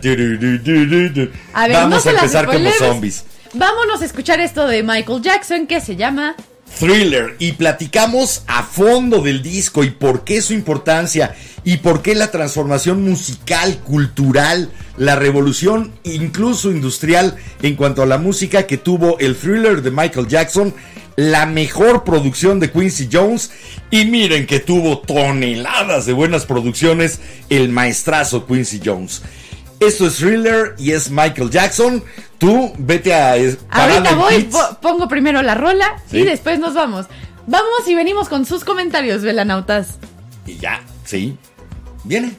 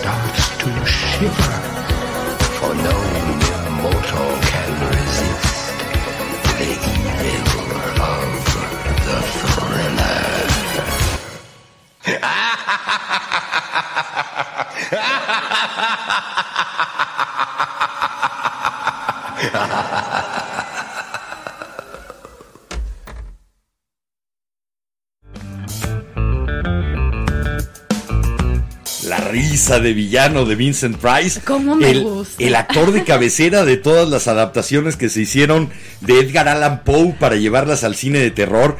La, eh, la máscara roja, el corazón del actor, el cuervo, bueno, de, de, de todo. hecho, Velanautas, hablando de eso, si les gusta Vincent Price, yo ya encontré un canal en YouTube en el que están casi todas las películas de Bela Lugosi, de las, de las viejitas, viejitas de ciencia ficción y de terror, gratis, completitas en YouTube. Si quieren, avísenme y les paso el link, se los publico hoy en A la Luz de la Vela. Y también hablando de Vincent ¿Sabes Price, les quiero criticaron? poner el, de ti- el que hizo Tim Burton de Vincent Price. Es muy Sí. bueno. Ahí te va. eh, ¿Sabías que la comunidad negra criticó a Michael Jackson por haber incluido a Vincent Price como la voz? ¿Es en serio? Sí, porque si había un James Earl Jones, ¿por qué no lo hacía un negro? Pues sí, nada más que Vincent Price era amigo, cuate, cuaderno de Michael Y Jackson. aparte, Entonces está dijo, haciendo un "Oye, video de terror. O Sí. sea, literal, es, es y como un una historia de clásico terror. Entonces, es la narración de Vincent Price. exacto, aparte tiene referencias.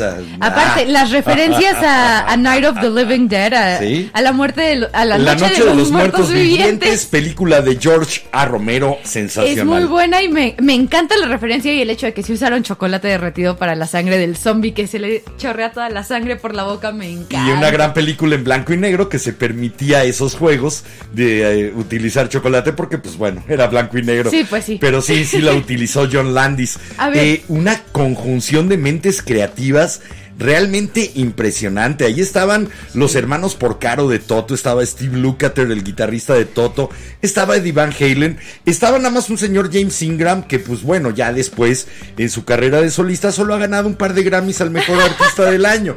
Estaba Paulinho. Paulinho da Costa, uno de los mejores percusionistas del jazz brasileño.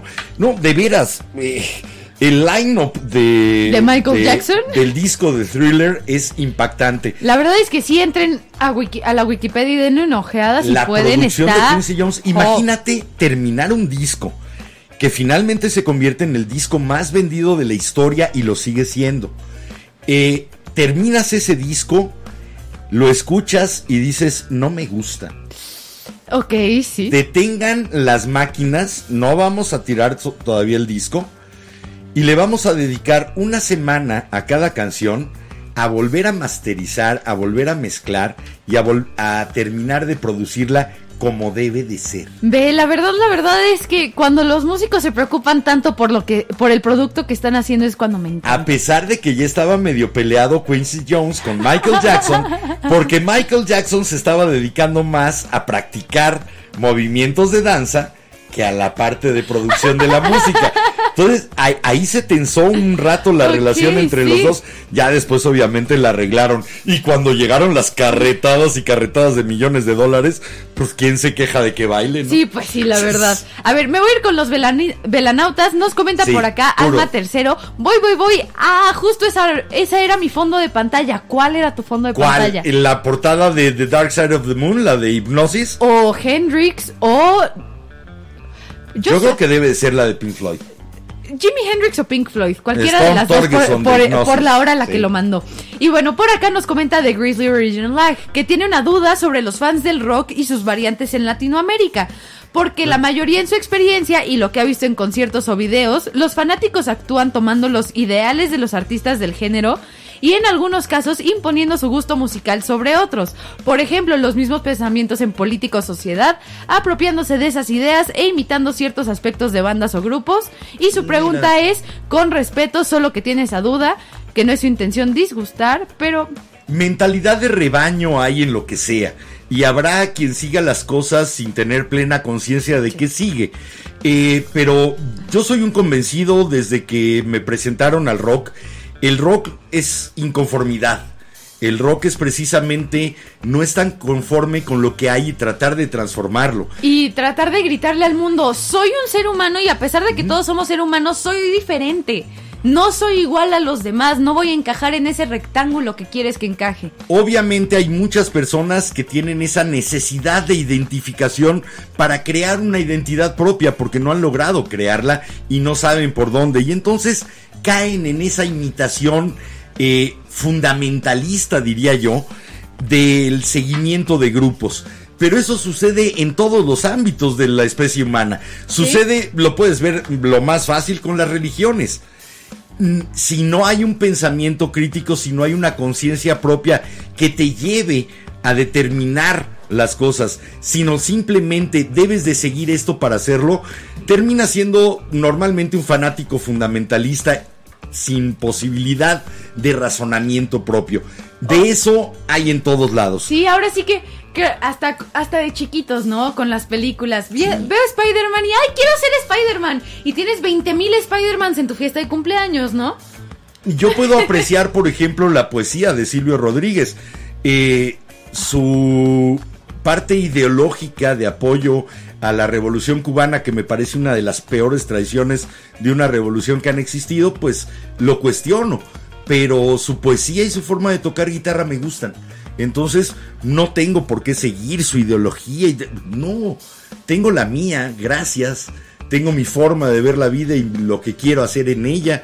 Eh, pero sí hay mucha gente que adopta porque no tiene propia, ¿no? A ver, voy a seguirme con los comentarios. Por acá nos comenta Fabián Maiden, que yo ya sé por dónde vamos a ir con ese Maiden. Por ¿Te Iron gusta Maiden. Iron Maiden? Y nos comenta, hola, buenas noches. Un disco que me marcó fue Seventh Son of a Seventh Son, para, porque para él es muy bueno y lo considera el mejor de Iron Maiden, que es su banda favorita.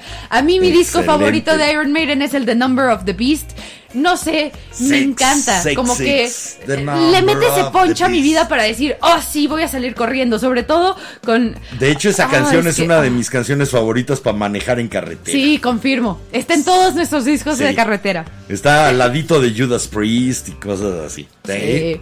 Y bueno, por acá nos comenta Andrés Tejeda. Hola Jime y Quique, aquí su fan número uno, Andrés. Gracias. Gracias. Y bueno, por acá nos comenta Alma Tercero que él la verdad es más es más de los ochentas, casi noventas, y se ve al, y se va algo, a algo más conocido como el Appetite for Destruction de Guns N' Roses, Guns N' Roses, porque sí. fueron sus primeros acercamientos al rock. Y la verdad es que Está es un bien. muy buen disco. De hecho, fue de los primeros discos de Guns N' Roses que yo me eché completos y lo tengo en CD.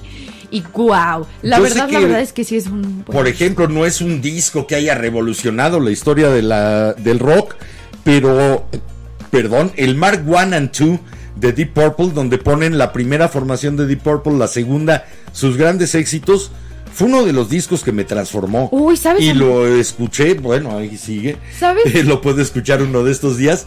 Lo he escuchado completo, híjole, no sé, 500 veces. Eh, a lo mejor estoy exagerando, pero fue uno de los discos que me dijo la música puede ser esto. El órgano de John Lord, la guitarra de Richie Blackmore, me, me apabullaron. Eh, así que se vale que no sea un disco Sí. ultra famoso y que los demás consideren. Por eso era la pregunta, ¿qué disco los transformó, los impactó? Se vale el que sea, qué bueno que sean tan buenos discos. ¿Sabes a mí cuál me encantó? Y a la fecha lo sigo escuchando y creo que el escucharlo a los 13, 14, después de ver American Horror Story y ver a Stevie Nicks ahí, el tango in the night. Mira, yo hubiera pensado en el Rumors. También el Rumors me gusta mucho, pero no sé por qué el Tango in the Night me mueve algo. Me mueve. Bueno, el disco de Rumors de Fleetwood Mac está considerado entre los 50 que más han transformado el rock. Es que es buenísimo.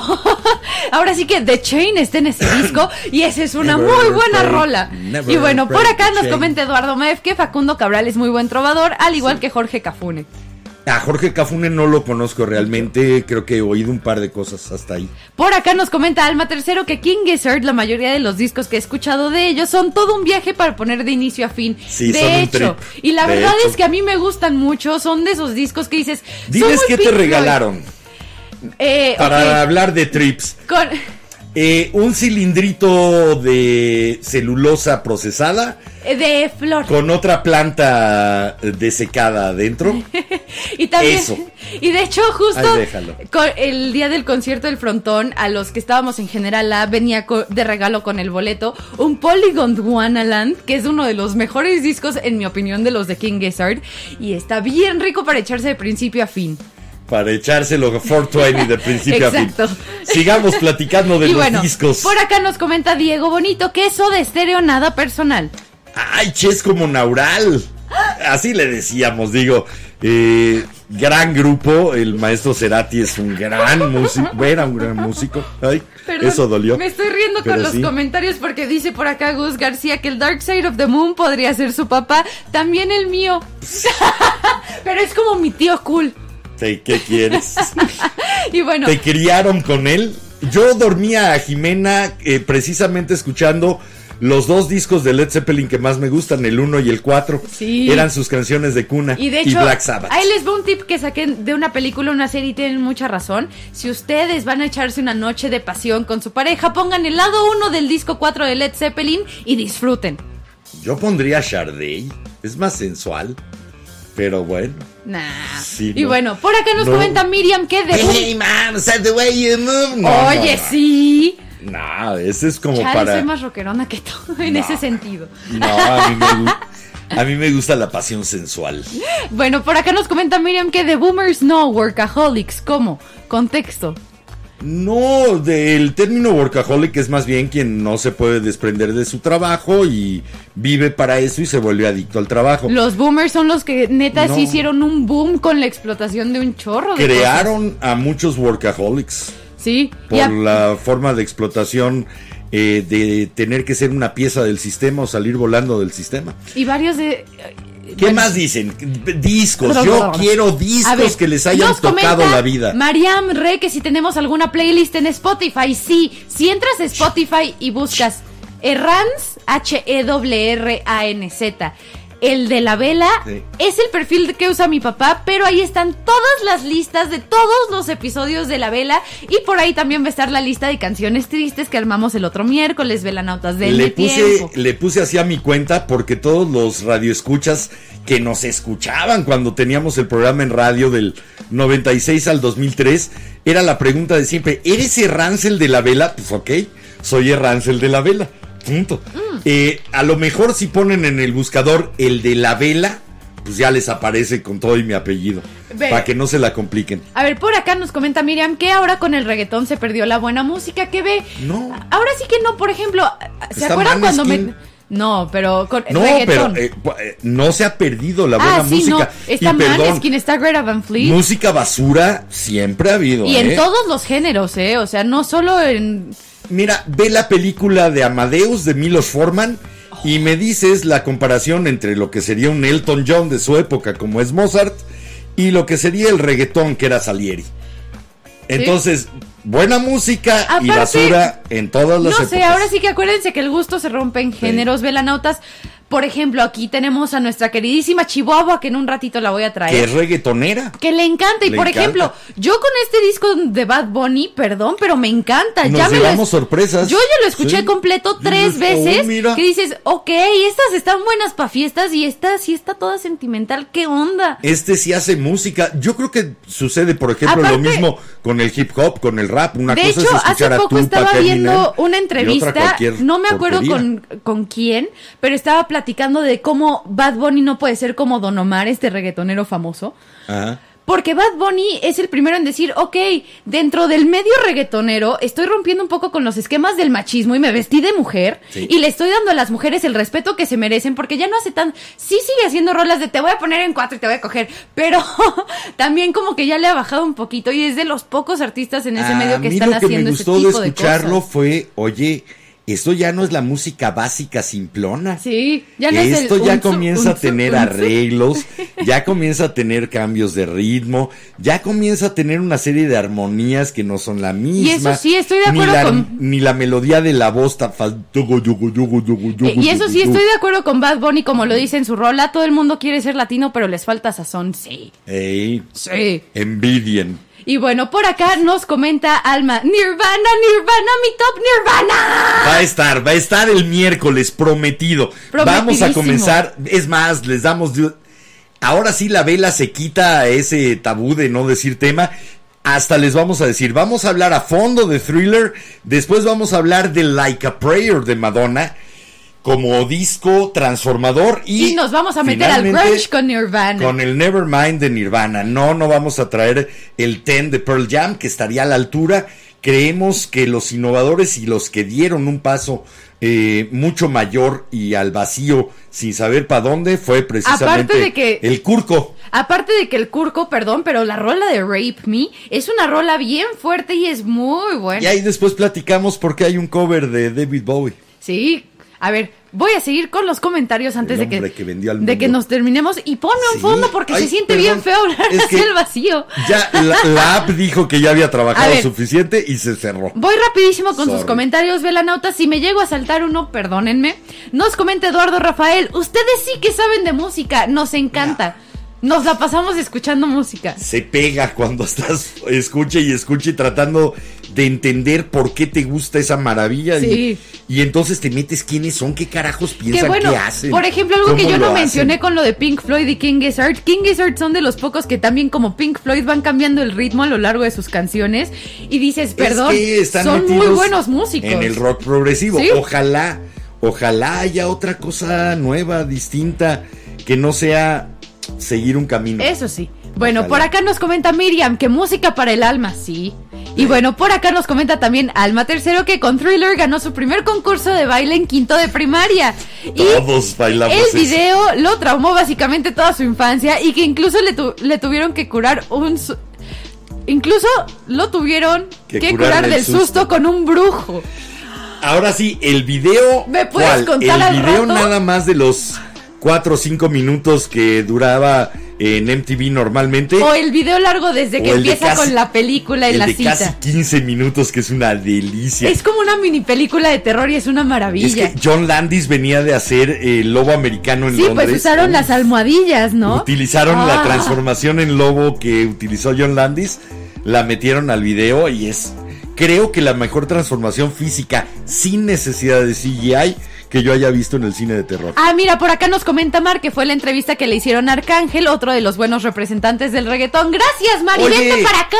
Mariana, ven para acá, que te Mientras, felicitemos. déjame termino con los velanautas. Nos comenta Miriam que un episodio de rock progresivo en México estaría padre. Claro que sí, yo me tengo que meter a investigar, A pero ver, yo jalo. Espérame, espérame. Tú sigue diciendo, yo le voy a dar una, un poquito de envidia.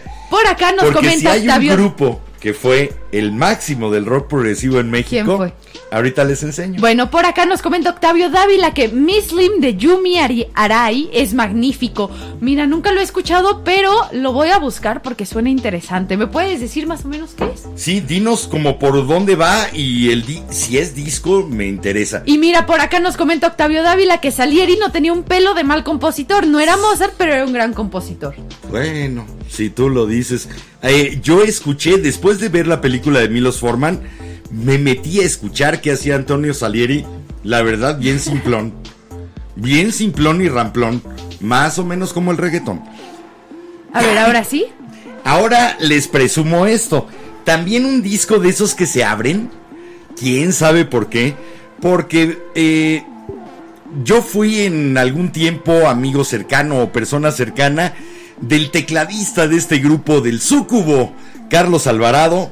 Por aquí está Jorge Reyes y este es el disco de Chuck Moll, el Nadie en especial, con la portada de La, criatura, de la, Laguna, Negra. Buenísima Este película. disco de nadie en especial en el cual metían hasta versos de Tolkien. Ok. eh, de o sea del que Señor de Eddie los Munson de Anillos. Stranger Things le hubiera gustado Chuck Moll. En el que hablaban de. eh, La primera canción era Un Mundo Feliz, basada en Huxley. Así que, bueno, el día en que murió el rey camaleón platicando de Morrison. A ver, me voy con el último Sí. comentario porque ya viene nuestra queridísima Chihuahua. Nos comenta Mariam Rey que nos acaba de encontrar en TikTok y se quedó pegada. Así que Ay, gracias. gracias. por quedarte con nosotros. Y Pero por sí, aquí. podemos hablar de Chuck Moll y de Vía Láctea, que después fue el grupo del Carlos Alvarado del Súcubo. Tú pásate. Ahora sí, tocan velanautas. Les trajimos por aquí a nuestra queridísima Chihuahua que no se alcanza a ver, pero ahorita pongo su acercamiento de la cámara. Ahí está, ahí está, ahí está. ¿Qué se siente tener casi un cuarto de siglo por ocho minutos? Ajá, ocho minutos y nueve, tienes nueve. nueve minutos y vas a tener un cuarto de siglo en tus espaldas. ¿Qué se siente? No, no pesan. ¿No estás emocionada?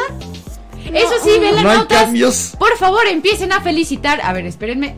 Hay que meter a Mar para acá. Sí, ahorita es que la toma no está. Este, y se Pero- te pones acá conmigo. Por acá hay Vente que acá. cantarle las mañanitas a Mar, hay que decirle feliz cumpleaños, porque ¿qué creen, velanautas? En ocho minutos empieza el cumpleaños de Mar aquí y pues ya la queremos festejar. Sí, así que. Así que empiecen a cantarle las mañanitas, por favor. Estas son las mañanitas que cantaba el rey David Pam Pam. Fiel, glu- Omedeto, glu- Om- Omedeto. Ya también te tocó Happy Birthday to you. ¿Algún otro idioma que quieras que te cantemos mañana? Chubaca.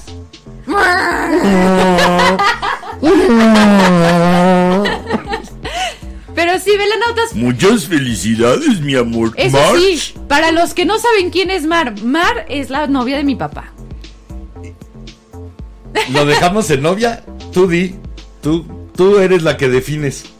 ¿Lo Bueno, dejamos la así? pareja de mi papá. Lo que me encanta es que vino como mi- vino a un programa que después va a quedar como audio y vino en plan de mimo. Todavía no dice ni hola. ¿Viste hoy algo de Marcel Marceau o algo por el estilo? ¿Te contagió el mimo? Chaplin. ¿Te comió la lengua el ratón? Pelusa. Ah, ok. Y bueno, también anda cansada porque, como ya saben, Velanautas anda chambeándole. Godín. Entonces, pues sí. Y por acá ya te empezaron a llegar las felicitaciones, sobre todo de Miriam, que te manda felicidades y un pastelito. Gracias. Y bueno, también por acá nos comentó Octavio Dávila que Miss Lim es un álbum de rock japonés de los 70s de la compositora Yumi Arai y tiene toques de rock Pusimos progresivo y escalas japonesas. Es muy bueno, creo que sí. Pusimos a Yumi Arai en un, un programa no hace mucho. No, no sabía que tenía esta capacidad de crear todo un disco.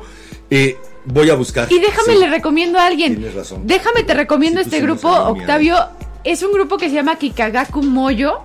Igual son japoneses, tienen una rola que se llama Dripping Sun que dura 7 minutos, pero es buenísima y la verdad es que todo ese disco es muy muy bueno. Acabamos de poner a un grupo japonés también de hard rock muy bueno. Sí, el episodio anterior fue. Bueno, eh, si Jimena va actualizando las playlists ahí en, este Spotify. Ah, no, este fin de semana no busquen puedo. porque de repente hay rock japonés, eh, hay hip hop italiano, hay canciones. Hay Bad Bunny. hay una especie de rock progresivo siberiano.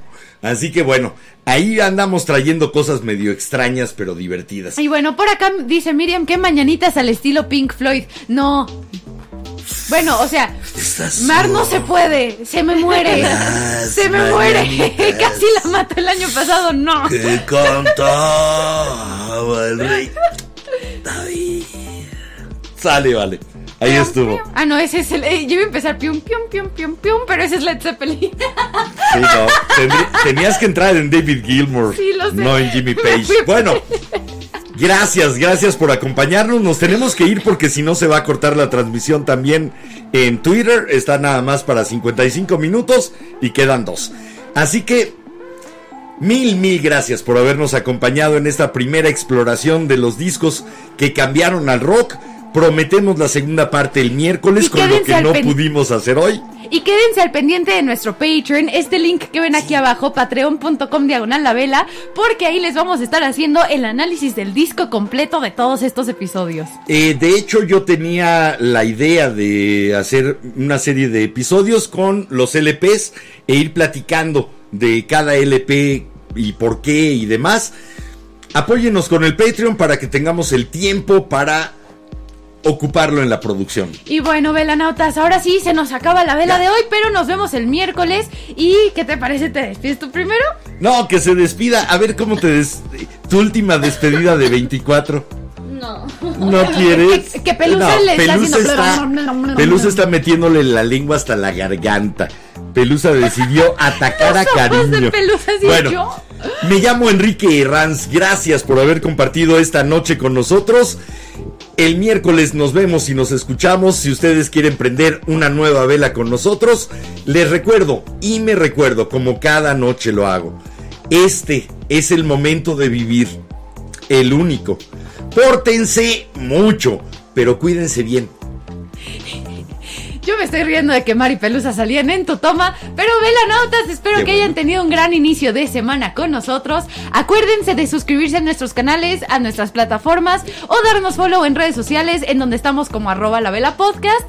Y acuérdense que si les gustó el programa, recomiéndenos. Si no, calladitos para que caigan otros incautos. Yo soy Jiménez Ranz y nos vemos el miércoles. Hasta el miércoles, gracias, chao, chao. Y Pelusa se despide también.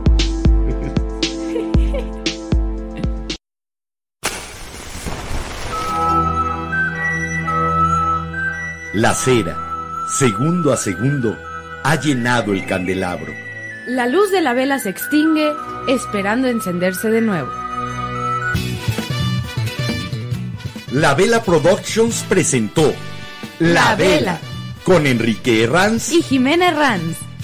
No olvides visitar nuestras redes sociales. En todas nos encuentras como La Vela Podcast. Suscríbete a nuestro canal de YouTube. Síguenos en Instagram. Danos tu follow en Twitter. Danos like en Facebook. Y también en Face, únete al grupo A la Luz de la Vela. Y no te pierdas de nuestros TikToks. Y si tu corazón y tu cartera te lo permiten, Apoya tu programa favorito, o a nosotros, convirtiéndote en socio Velanauta. busca las opciones en Patreon. O puedes mandar tu donativo a través de depósito directo, Este programa solo depende de ti, porque se hace por ti y para ti. para que encendamos juntos otra vela. La, La vela. vela.